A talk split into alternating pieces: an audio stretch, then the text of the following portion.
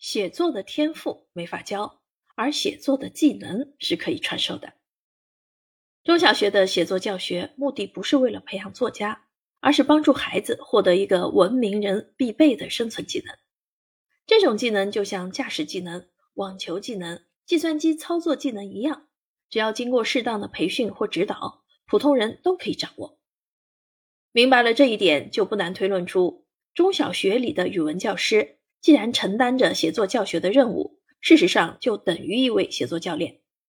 既然身为写作教练，那么就与其他教练一样，应当在本专业领域里技艺娴熟，可以亲自提供优秀的示范，在精要之处能给出到位的讲解，能一眼看出弟子练习中的问题所在。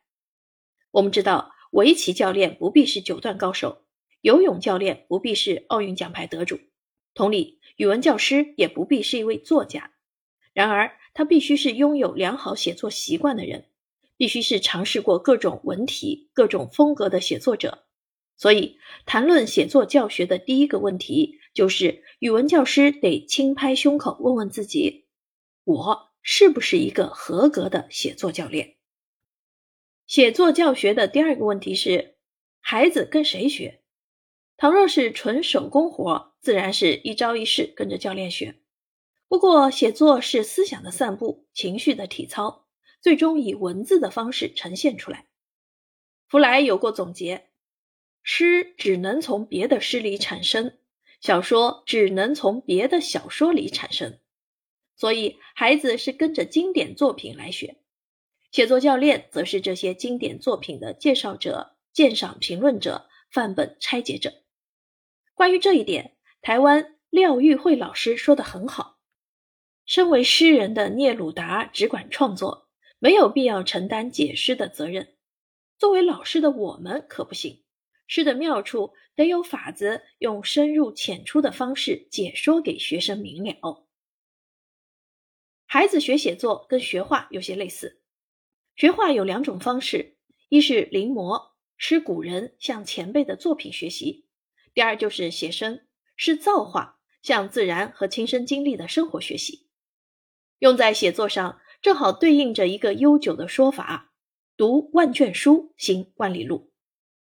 读万卷书就是临摹，成百上千篇经典名著，细加观察与分析，熟读乃至成诵，临到下笔就流畅如水；而行万里路就是写生，怀着广大而平静的爱，吸取地面上的一切，如福楼拜那般的看。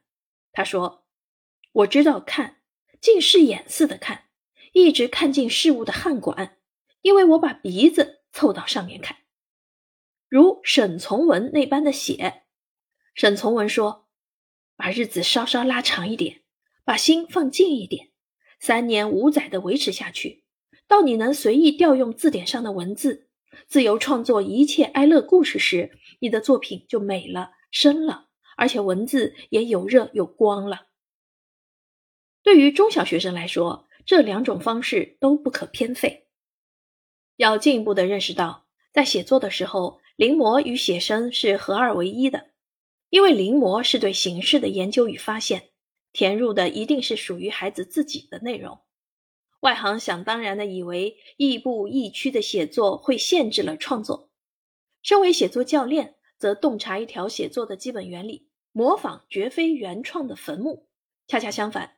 一个高度模仿的习作，逐字逐句，甚至精确到标点的模仿，一定是深具创造性的、激动人心的作品。由此可以回答写作教学的第三个问题：怎么教？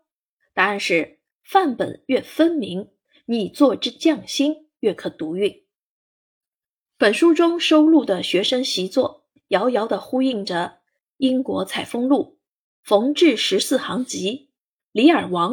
歌剧《魅影》《查令十字街八十四号》等经典，读者们会略带惊叹的发现，因着这一趟英国采风之旅，孩子们确实结合自身经验，淋漓尽致的表达了他们自己。